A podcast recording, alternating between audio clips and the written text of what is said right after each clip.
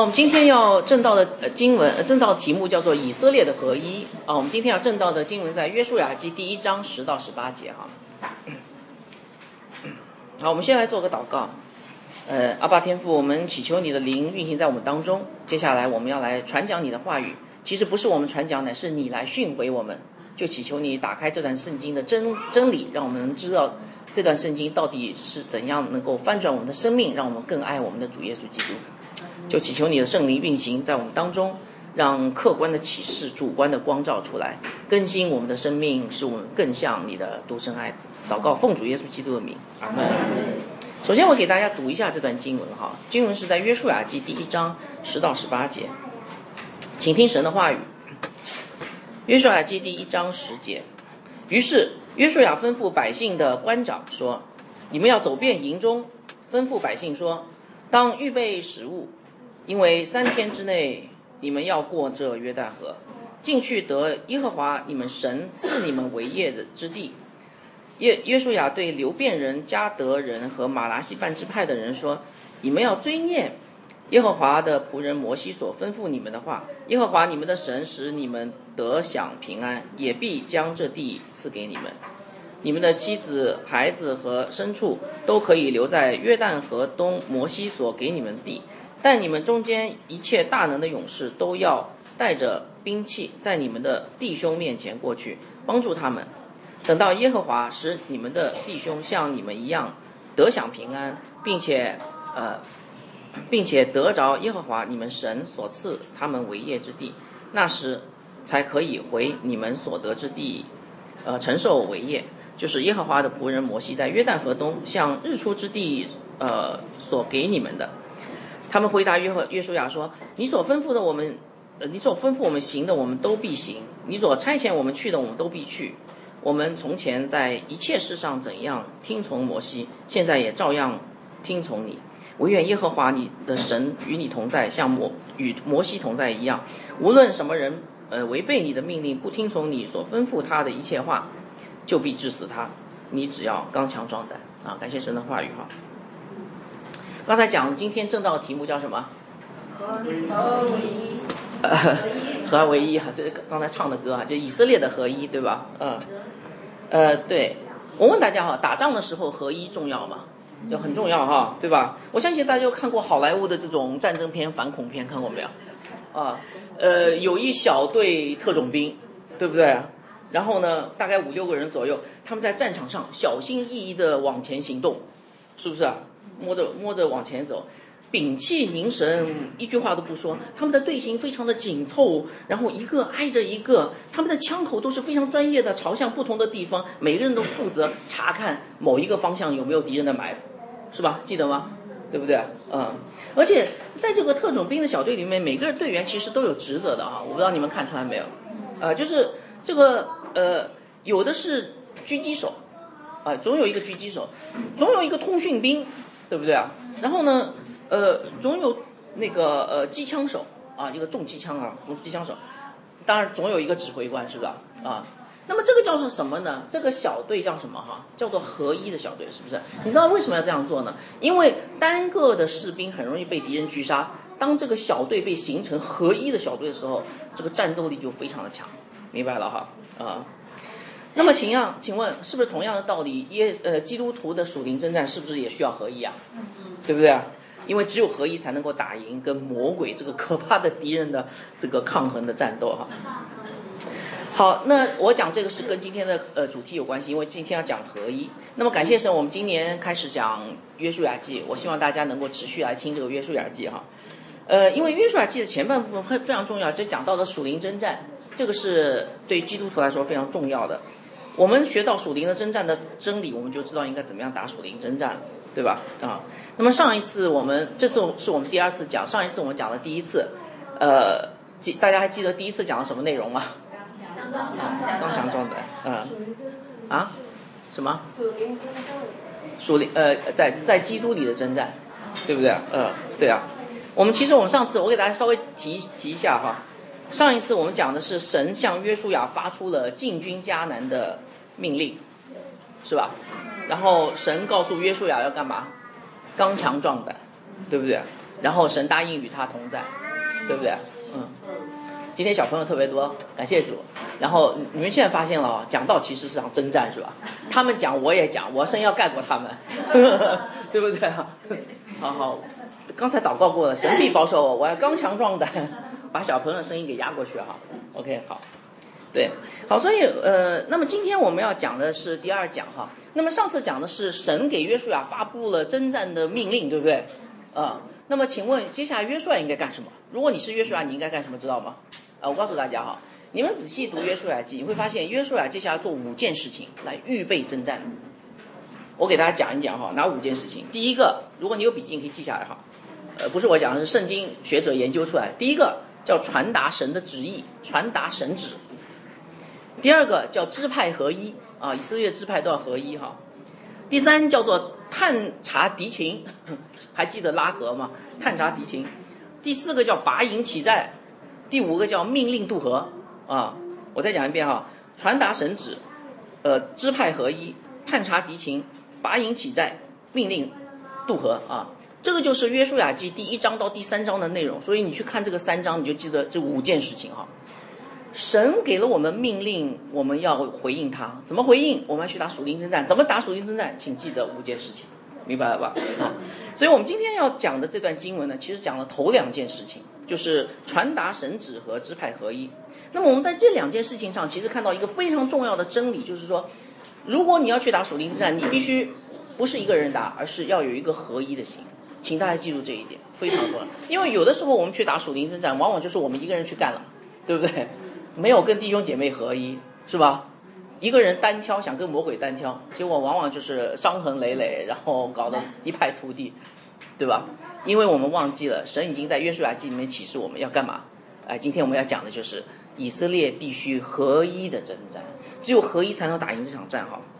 好，所以今天的讲到的中心思想是属灵征战要求我们在基督里合一啊。大家可以看这个 PPT，呃，PPT 上写了这个中心思想哈。好，现在我们就一起来探究一下这个合一到底有多重要，这个合一到底应该怎么来合一哈。好，首先，首先这段经文告诉我们的是一个，嗯，急迫的战争动员令，大家看到没有？啊，我们来看看第一章的第十节到第十节是不是这个意思哈？于是约书亚吩咐百姓的官长说：“你们要走遍营中，吩咐百姓说，当预备食物，因为三日之内你们要过着约旦河，进去得耶和华你们神赐给你们为业之地啊！你们有没有发现这个很急迫啊？”首先，我们读到一个什么词？于是，对不对？哎呀，这个词很重要啊！我告诉大家，为什么？因为你看，约书亚刚领受了神的命令，然后发生了什么事？于是，对不对？马上，对不对？所以我们可以看在这看到约书亚是个很敬虔的人。神一发布指令，他于是就马上去行动了，对不对？弟兄姐妹，你是不是这样的？你一读经文啊，要爱人如己，于是你先去吃早饭。又吃午饭，又吃晚饭，然后第二天吃早饭，又吃午饭，又吃晚饭，有没有马上行动？啊，没有马上行动，这个叫做回应属灵征战吗？不是哦，对不对？我们大概，我们大概是不征战的人，对不对？就早饭、中午饭、晚饭，早饭、中午饭、晚饭，好，好，所以你看约书亚是马上采取行动，哦，那么他采取的是什么行动呢？这里讲到，首先他把神的旨意传达给所有的以色列百姓。然后，并且告诉他们几天，只有三天，是不是啊？就马上要进入迦南地，不是三年哈。今天有的时候我看到有些弟兄，呃呃，哎呀，弟兄们要兴起啊，教会需要弟兄啊，等我三十年，啊，等等我所有的事情解决以后，然后我再起来啊。没有没有，三天以后就要进迦南地了啊，对不对？所以约书亚告诉这个百姓说，三天以后就要攻占迦南。但是仔细再看哈，约书亚讲这句话是不是照搬神的话呢？不是的。我们仔细来看哈，约书亚讲这句话，其实神不是说你三天之内就要进去，神给了约书亚一个指令、一个真理、一个命令、一个呼召以后，约书亚把这个话转化成一个实际有效的作战准备，看到没有？所以今天如果我们在读圣经的时候，是不是应该也是这样子？对不对？当你读到了经文以后，不是存在呃这个呃头脑里的圣经知识，而是把它转换成我们可以实际使用的生活的智慧。大家同意吗？嗯啊，所以约书亚把这个话转换成实际的作战准备，他告诉以色列百姓，每个人都要准备食物。哎呀，我读到这儿我很感动，我觉得约书亚真的是一个伟大的军事领袖。我们上次在讲那个第一第一那个第一讲的时候就讲过，介绍过约书亚的生平哈。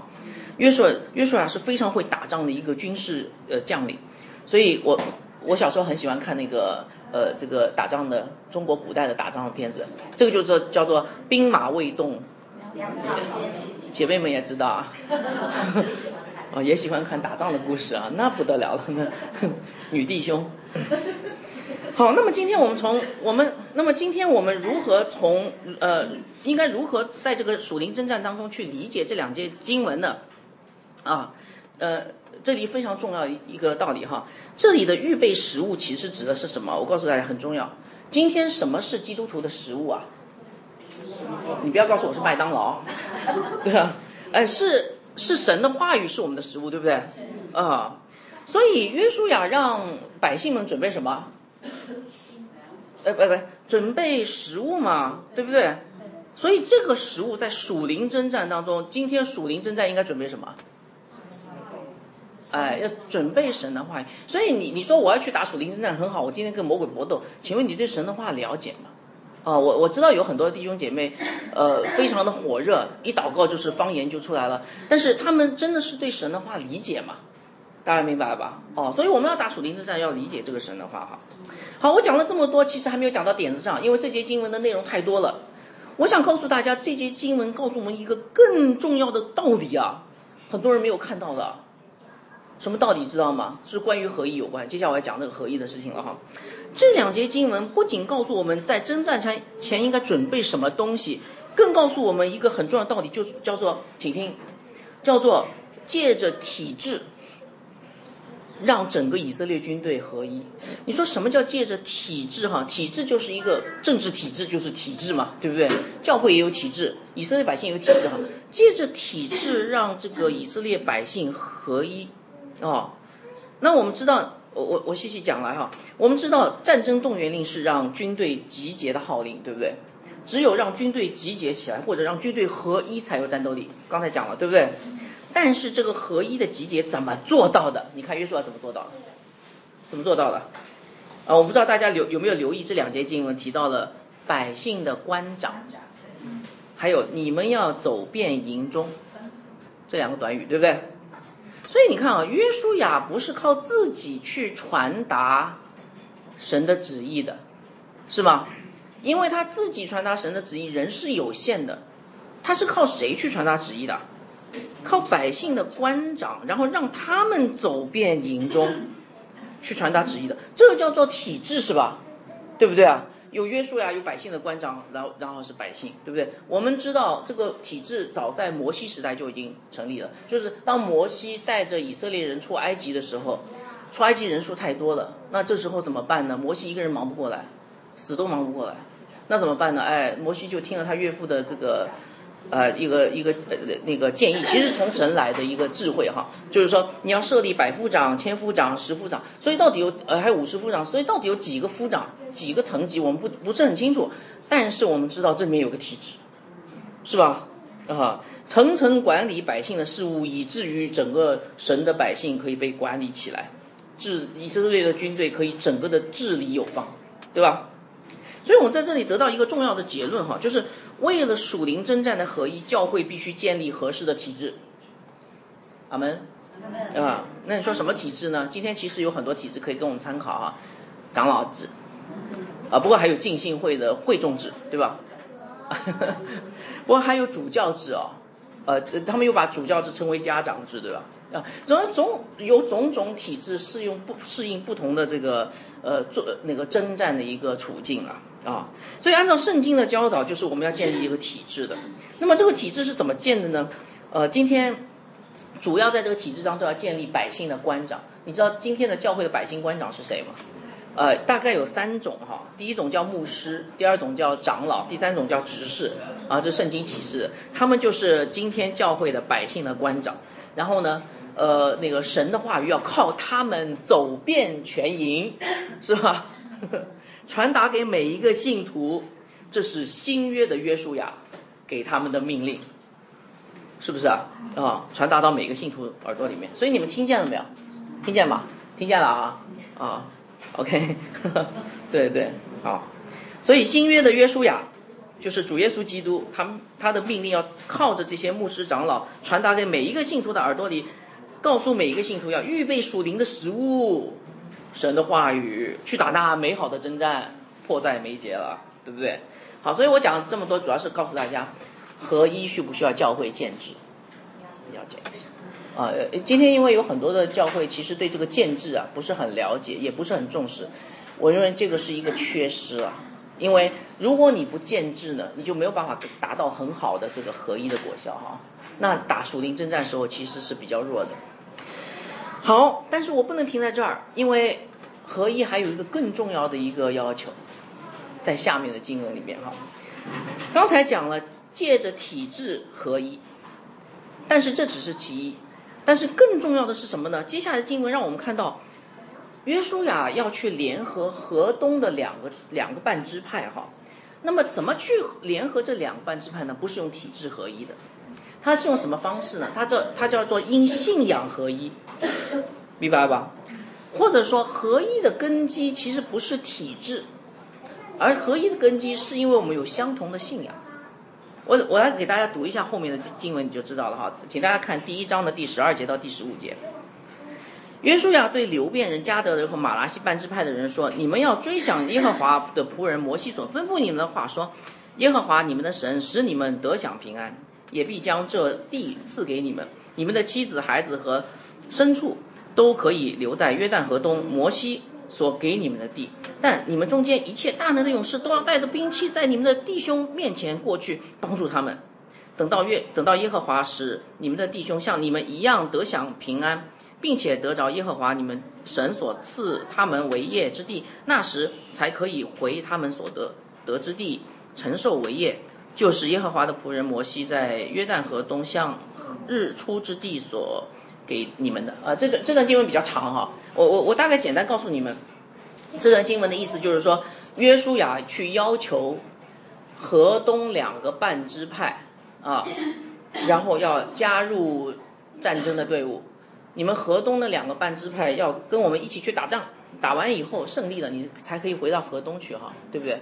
那么我在这边稍微解释一下，因为有些有些弟兄姐妹可能不太了解当时历史背景哈。我们知道神在跟亚伯拉罕立约的时候，曾经把迦南地应许给以色列，对不对？我们我们在上一次讲到的时候，我们有讲过，就是迦南地其实比我们想象的大很多啊，明白？应许之地，呃，今天我们看那个以色列和巴勒斯坦就在约旦河的西岸。对不对？约旦河西岸啊，就约旦河是个界限，对吧？死海、约旦河，然后加利利湖哈，大概是这样。但是应许之地要比这个范围要大很多。应许之地不光包括约旦河西岸，也包括约旦河东岸，就是今天这个约旦、叙利亚还有呃阿沙特阿拉伯的一一部分的这个区域哈。所以呃有在这个以色列十二个支派在分地的时候，有两个半支派被分到这个地是在约旦河东岸的。这个叫河东两个半支派，哪两个支派呢？呃，一个叫流变支派，一个叫加德支派，还有一个马拿西半支派。这什么意思？就是马拿西的人比较多啊，他一半分在河东，一半分在河西，明白了吧？啊，河西就是后来的加利利哈，大概是这个地区。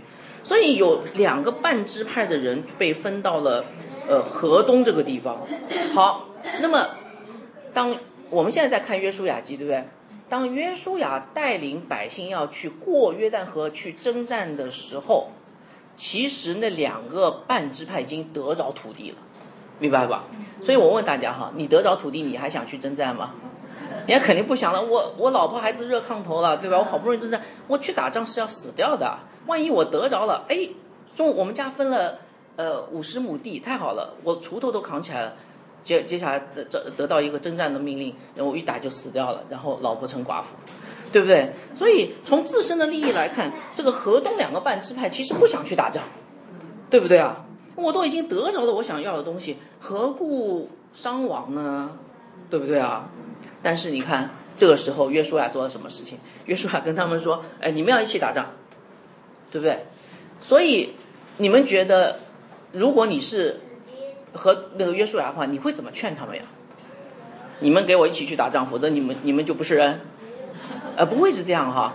所以你看哈，那约书亚是怎么去劝他们的？我告诉大家，约书亚用信仰的力量去劝他，让他们因信仰合一。看到没有？你看约书亚怎么说的哈？在一章十节，约书亚说吩咐百姓的官长，他他不用跟他们商量的哈。但是你看在这里，对吧？一章十二节他怎么说的？你们要追想，所以追想就不是吩咐了啊。所以为什么是追想呢？因为约书亚要告诉他们，你们去想想，你们是谁？你们去想想，当时耶和华的仆人摩西跟你们所说的话是什么？那摩西跟他们所说的话是什么呢？刚才读了吗，对不对？耶和华你们的神使你们得享安息，也必在将这个地赐给你们。这什么意思啊？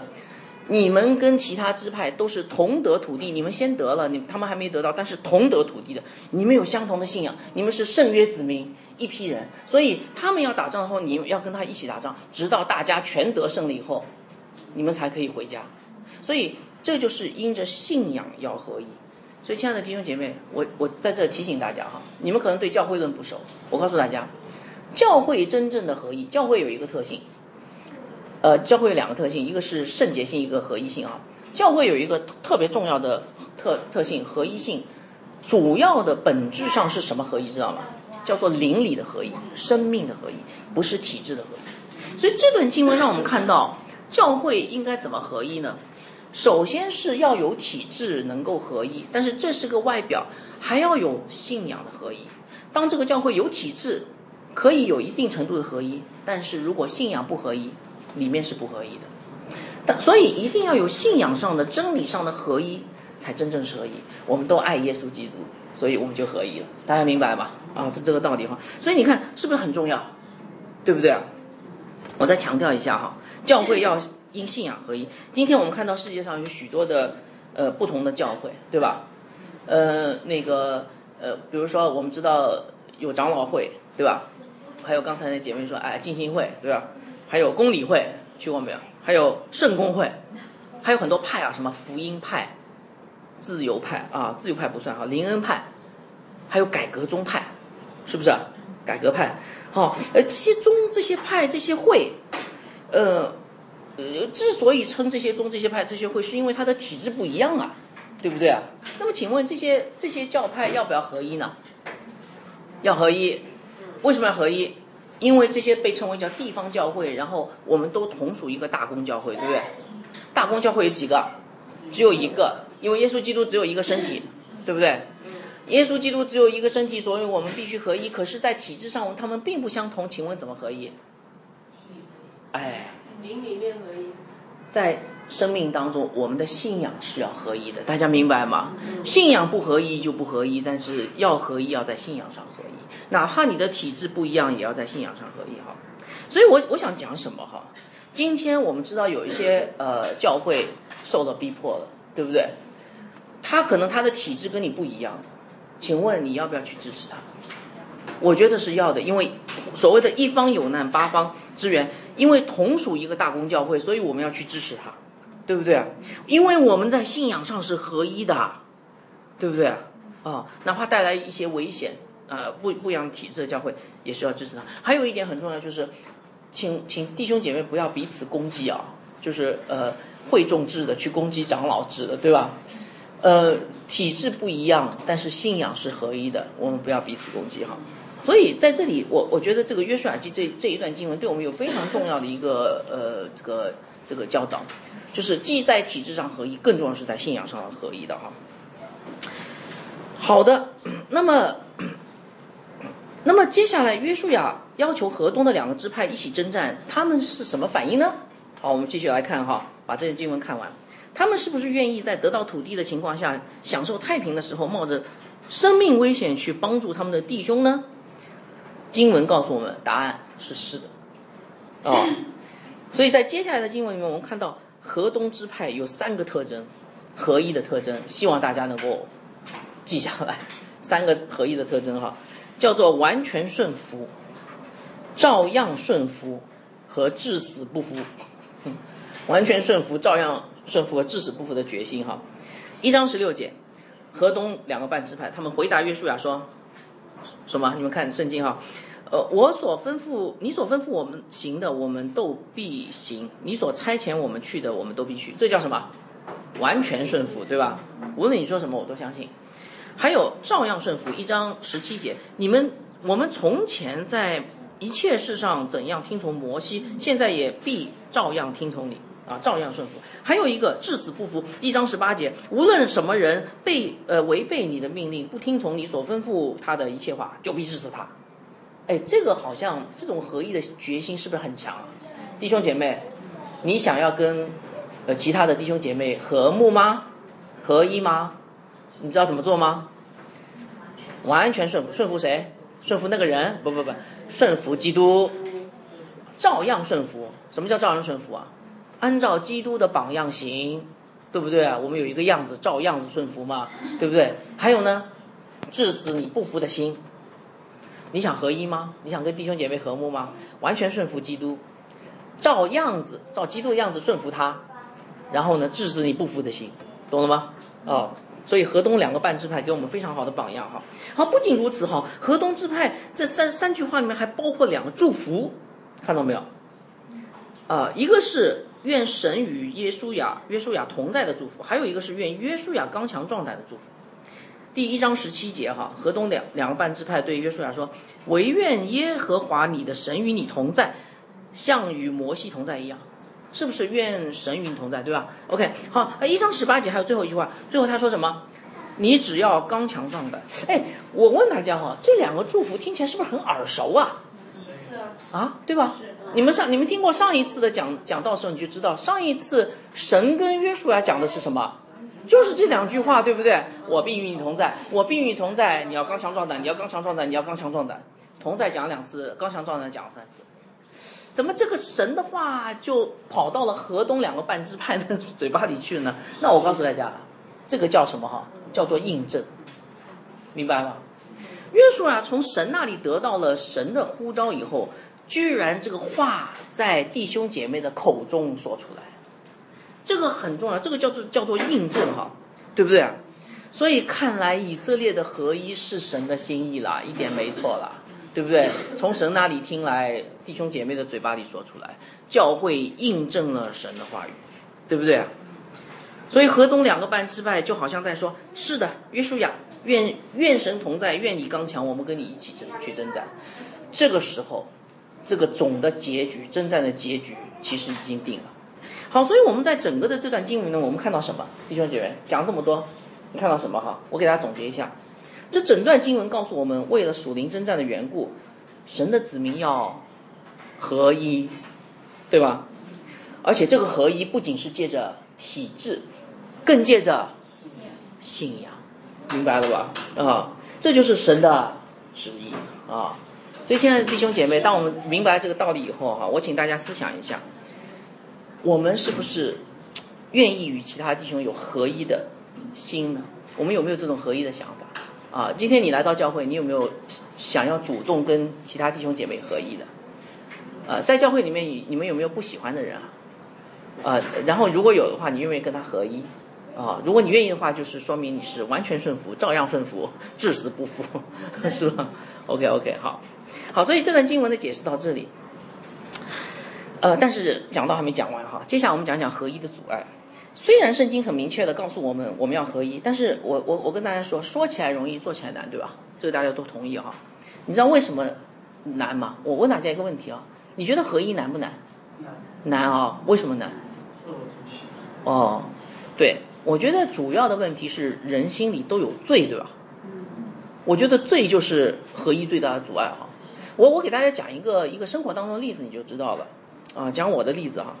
我一讲我的例子就没什么好故事，呃，大年大大约在二十年以前啊，然后我那时候我刚结婚不久，二十年以前，呃，我我们当时我跟我妻子当时是呃结婚不久，打算买房子啊，然后呢，我想买海边的房子啊，但是我妻子极力反对，她想买离她父母家比较近的房子 啊，呃，然后我就跟她产生了。呃，小小的还是不小的冲突啊？我不记得了，反正我我这里写小小的争执，这个小小争执就代表我跟他不合一，对吧？是不是啊？啊，那为什么我想买海边的房子呢？呃，因为住在大海边是我一直以来的梦想，是我人生的追求，对吧？呃，我我觉得我自己有一个浪子情节哈。以前我很喜欢一首老歌，一首姜育恒知道吗？姜育恒的老歌，呃，曾经以为我的家是一张张的票根，撕开后展开旅程，进入另外一个陌生啊，这个浪子情节。可是我我老婆是一个居家小猫，啊，所以她是很宅的，我是很浪的啊，所以就产产生这个问题。所以每当我想到海边，住在海边，哇，这个海上。呃，这个午后的阳光洒在海面上，波光粼粼；微风吹在海面上，泛起涟漪。所以这这所谓叫做呃面朝大海，后面句什么？春暖花开，对不对啊？哦，这是我的梦想，所以我很想买海边的房子。可是我老婆呢，她就不想。她她，我觉得她还是一个是她想呃跟她呃父母住的比较近一点哈。但是还有一个，其实还有一个很重要的原因是我。没有注意到，但现在注意到的是什么问题呢？海边很潮湿啊。嗯。呃，我不知道你们有没有感觉，就住在很潮湿的地方，身体会不舒服，对吧？嗯。我没有感觉。啊，所以，但是我妻子是有感觉的哈，所以她不太愿意。她跟我其实讲了好多次，她说住在海边很湿的，很潮湿，我们不喜不喜欢住在海边，湿乎乎的，而且而且还带着一些盐分。其实后来确实是这样，我以前曾经曾经住在海边的房子里面，就是。短暂的租租租了房子，梦想成真。结果后来搬走的原因是因为墙被海海海风腐蚀，里面全是水。后来墙塌了，呃，然后我就搬走了。对，好，呃，这是一件真事哈，这件真事，呃，好，所以，所以我当时，我当时就想住在海边，然后他想不想住在海边，然后就起了小小的争执。那么最后谁赢了呢？当然还是我老婆赢了哈，对，不过感谢主啊，这里面有主的保守和引领啊，我老婆赢了哈。好，那最后我们的房子就买在离他父母家比较近的地方，但是说真心话，我觉得非常的委屈，啊，我是勉强同意，后来这件事情耿耿于怀二十年，啊，我相信已经结了婚的人一定能够理解我跟我妻子这个纷争哈，是吧？因为这样的纷争不合一，妻子夫妻之间的不合一，其实在日常生活中经常发生，对吧？经常发生哈。好，但是我我问大家一个问题啊，你有没有想过是什么造成人与人之间的不合一呢？其实答案就是罪啊啊，罪阻碍合一。我我问大家哈，我给给大家分析一下我的这个案例哈，我为什么觉得委屈？为什么觉得耿耿于怀？因为我没有如愿以偿，对不对啊？呃，我没有如愿以偿得到那个。海边的浪漫生活，对不对？但是，请问我为什么一定要得到海边的房子呢？是不是？嗯，仔细想来，我告诉大家哈，是因为我太爱我自己，为了自己的享受。哎，对，为了自己的享受。我发现，在这件事情上面哦，我是个自私的人。为什么？因为其实我没有考虑到我妻子的感受了。如果我稍微想一想，哦，对她的身体不好，其实我应该。呃，感受到能够感同身受，然后我就应该不会去买海边的房子，对不对？就会认同她，那我就不会跟她产生纷争合一，呃，不不合一，对不对啊？啊，所以，嗯，我只想到我自己，没有考虑到我的妻子的想法。不过，我想讲的更准确一点，就是我没有尊重我妻子的想法。她其实有跟我说哈，所以我嘴上说爱他，心里却没有他。啊，我我我我考虑的事情总是从我自己的角度出发的。这很对不起老婆，嗯，没有考虑到他的需要。不过很感谢主了，就是说，嗯，因为他赢了，然后自私的我被击击溃了。啊，这个婚姻我经常说就是一脚踢在铁板上，让我破碎了，破碎带来成长，是吧？嗯，感谢主哈。呃，不过神，我告诉大家，神很幽默。我我在这二十年里面还是有很多苦读的。神很幽默哈。嗯，他在二十年以后让我看见我的罪，啊，就是前段时间我告诉大家是怎么回事，就是前段时间呢，我发现我妻子啊关节炎，她这个手指头啊肿的，然后我有次不小心碰到她，她哇哇乱叫啊，我说怎么了？哎，有关节炎，哎呀，其实她早就得关节炎，我没有注意到，大家明白吧？啊，所以这时候我才想起来说，哎呀，其实。如果当时买了海边的房子，今天就不止那个几根手指头的问题了，这不知道病成什么样子了，你明白吧？那他病成呃呃卧病在床，我要不要照顾他？那就更糟糕了，对不对？是吧？哦，所以你看哦，神很奇妙，就是在这件事情上面，我不跟他合一，跟他不合一的原因，其实是我没有真正的爱他，没有真正关心他，是是我自我中心，是我自我中心的原罪，导致我跟我妻子的不合一，大家明白吧？所以人心里的罪阻碍人与人之间的合一，对不对？啊，所以罪导致合一，不反过来也可以这样说，就是不合一是罪的表现。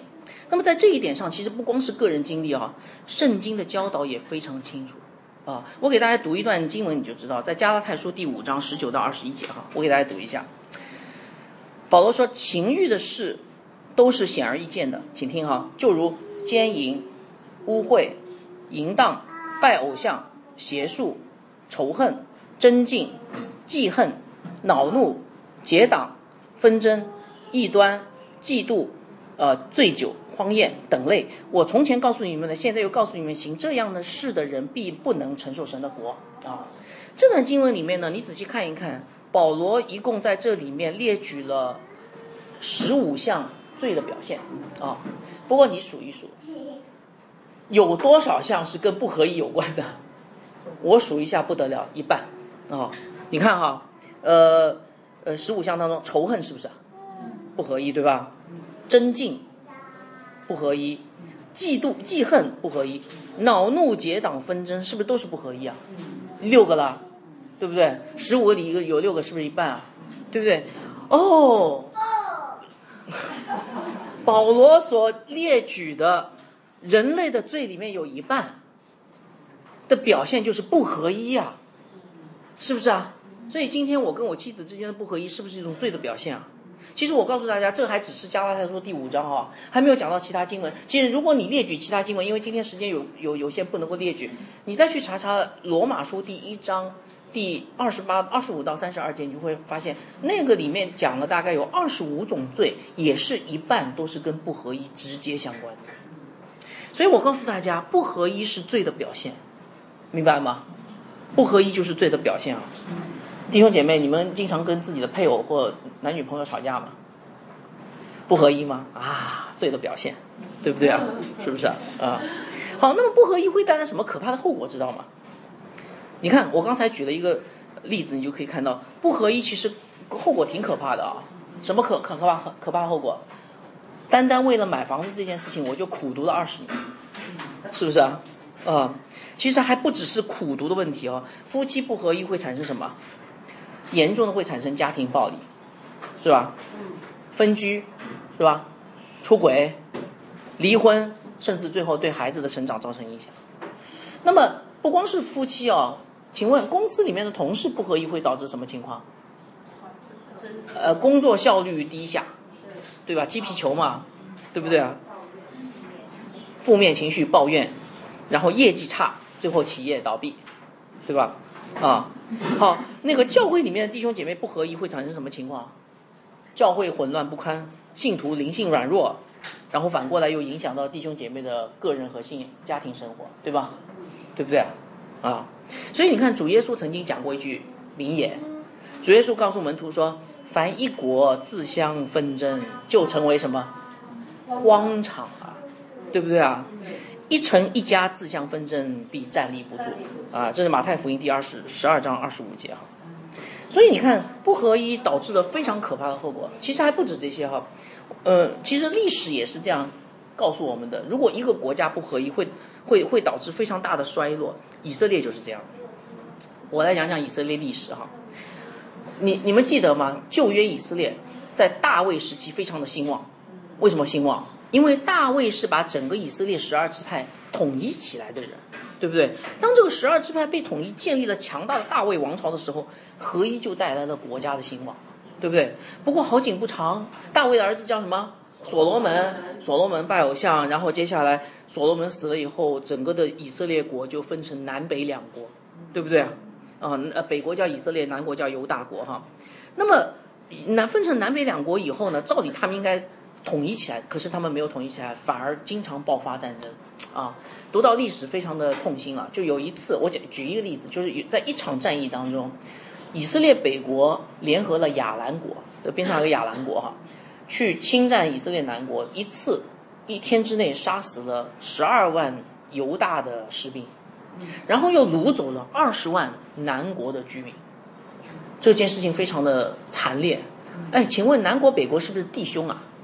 啊，他们这样做哈，那么后来导致什么情况知道吗？后来起来一个犹大王叫亚哈斯，这个亚哈斯一看不好，我去跟亚述结盟。他跟亚述结盟，进一步孤立了以色列的北国，最后导致公元前七百二十二年以色列北国灭亡，被亚述帝国灭掉，对不对？是不是？但是南国就好吗？南国失去了北国，在公元前五百八十六年被巴比伦吞并，圣殿被毁，是不是啊？所以你可以看到哈，整个的这个以色列的不合一，导致了一个灭国的灾难，这不是一个很好的例子吗？对不对？弟兄不合一导致可怕的结果就是灭亡了。所以请大家想，但是我在这要想，请大家想一想哈，是什么导致以色列人不合一的呢？啊，是罪，对不对？你们读读圣经旧约里面，你就可以看到以色列为什么会分成南北国不合一？为什么？因为所罗门拜偶像。你们看看为什么以色列南北国后来灭亡？因为以色列人拜偶像，拜巴利，是吗？所以后来他们就被掳，然后灭亡，就是这样的一个道理嘛。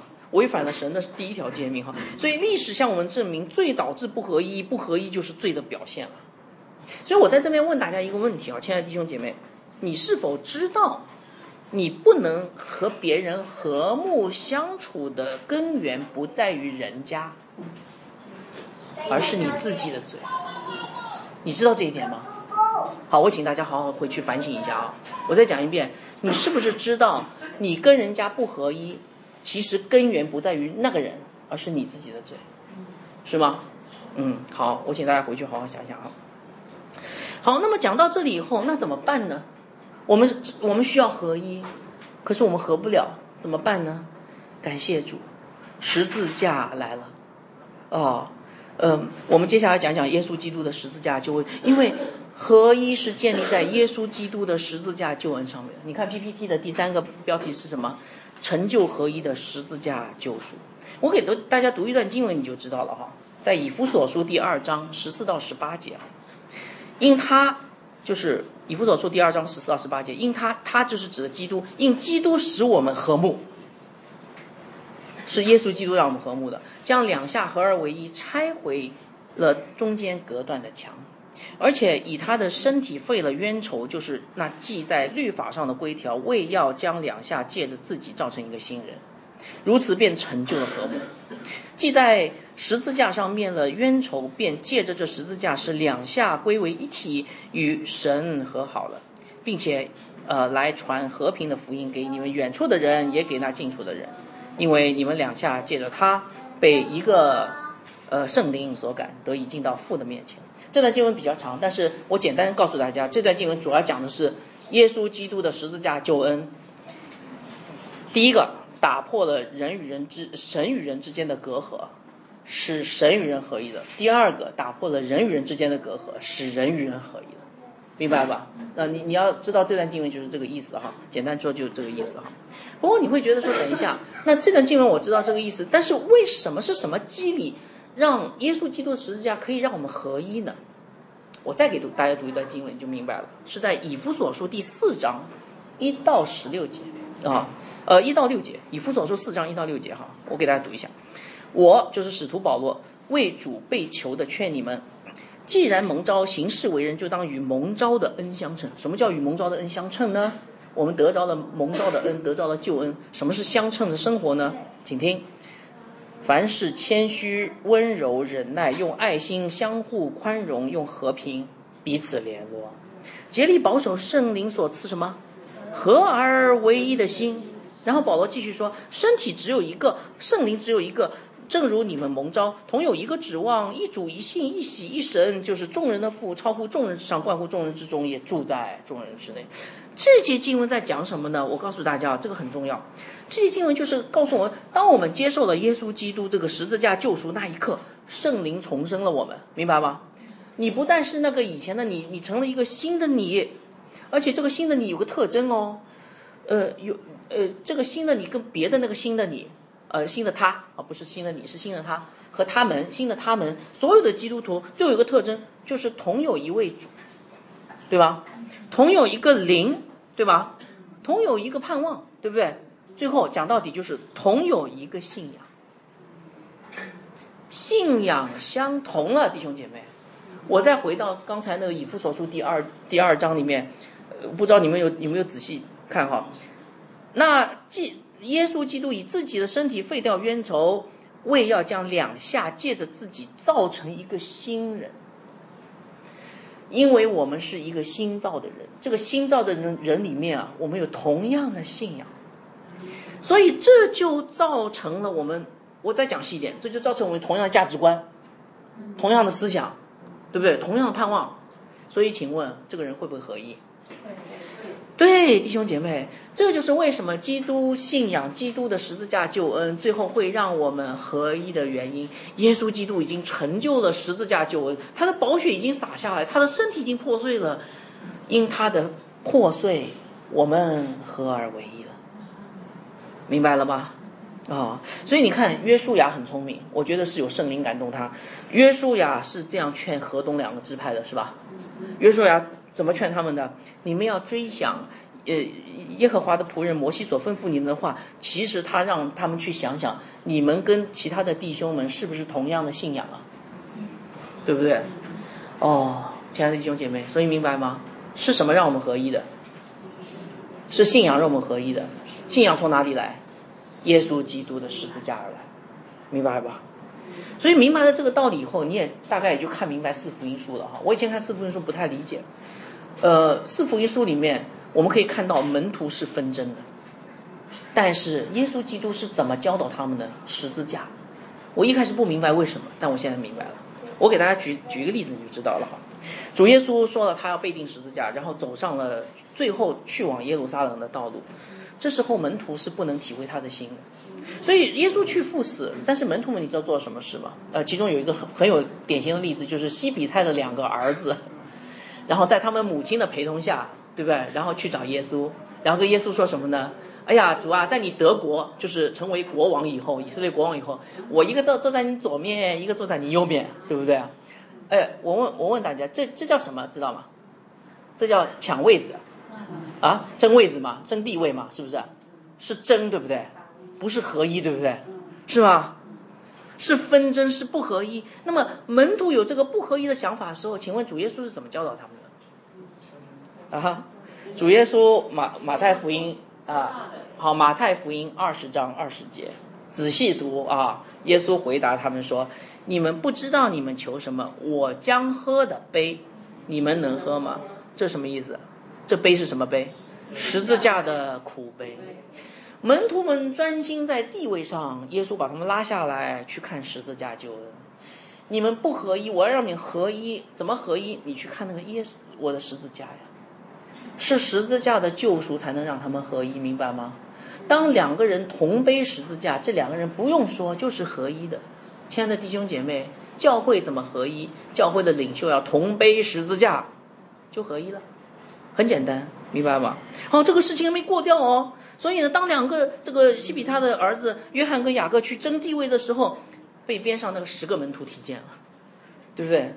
然后呢，十个门徒就非常的恼怒他们。马太福音第二十章二十四节，那十个门徒听见就恼怒他们弟兄两个，哇，这个纷争更剧烈了，是不是？哦，门徒不合一。好，这时候主耶稣又怎么回应这十个门徒的呢？马太福音第二十章二十五到二十八节，我给大家读一下哈。耶稣叫他们过来，合一的叫，说：你们知道外邦有君王为主治理他们，有大臣超权管束他们，只是在你们中间不可这样。你们谁中间谁愿为大，就必做你们的用人；谁愿为首，就必做你们的仆人。正如人子来，后面一句话最重要：人子来不是要受人的服侍，乃是要服侍人，并且什么？要舍命做多人的属家，这里面有没有听到十字架？有，是吧？我们门徒们纷争不合一，耶稣怎么教导他们？你们要效法我，舍命做多人的赎价。做多人赎价的具体行动就是做彼此的仆人。耶稣基督在门徒不合一的时候采取了什么策略？怎么回应他的？十字架救恩。亲爱的弟兄姐妹，在你们不合一的时候，在我们不合一的时候，我们应该去一同仰望耶稣基督的十字架，明白了吗？啊，所以你们有没有看到合一的阻碍是什么？人的罪，对不对？那除去罪的方法是什么？十字架的救赎。因着十字架的救赎，神的子民就合一了。因着十字架的救赎，我们有相同的信仰、相同的价值观。当我们之间有纷争的时候，我们靠自己是不能解决问题的。那怎么办呢？我们也不能够去靠世俗的心理学、世俗的成功学。那怎么办呢？我们要回到耶稣基督的十字架面前，再次去寻访那古旧十架基督的救恩，因为那才是我们唯一的合一的基础。明白了吧？所以你明白这个道理，你再回来再读这段经文，你就完完全读通了。这段经文告诉我要去打一个美好的仗，应该有个准备，对不对？但是准备之前要什么？要合一。那怎么合一呢？约书亚。但是告诉大家，你不要看是约书亚。我上次跟大家说过的，这个约书亚预表基督，名字是一模一样，对不对？希伯来语的约书亚就是新约的耶稣，对不对？是耶稣。传令告诉我们要去打属灵征战，然后他让百姓的官长，就是今天的牧师长老，在讲台上面走遍全营，把他整个的命令、耶稣基督的话语来告诉我们每一个信徒。你听见了吗？对不对？你是否听见主耶稣说要预备食物，就是天上的话语？为什么要预备食物？因为当我有了相同的信仰，才能合一。打仗的时候，一个没有食物，一个有食物，怎么合一呢？我们都有相同的信仰，都有神的话语，才能够合一的，才能够进入属灵的战场，对不对？所以，请弟兄姐妹记得，这场征战，我知道每一个人在一生当中都有属灵的征战，而且很大。你知道你应该怎么面对这个属灵征战吗？第一件事，来到教会里面，跟弟兄姐妹合一，在真理上，在信仰上完全合一。才能够去打那美好的仗。我做个祷告结束。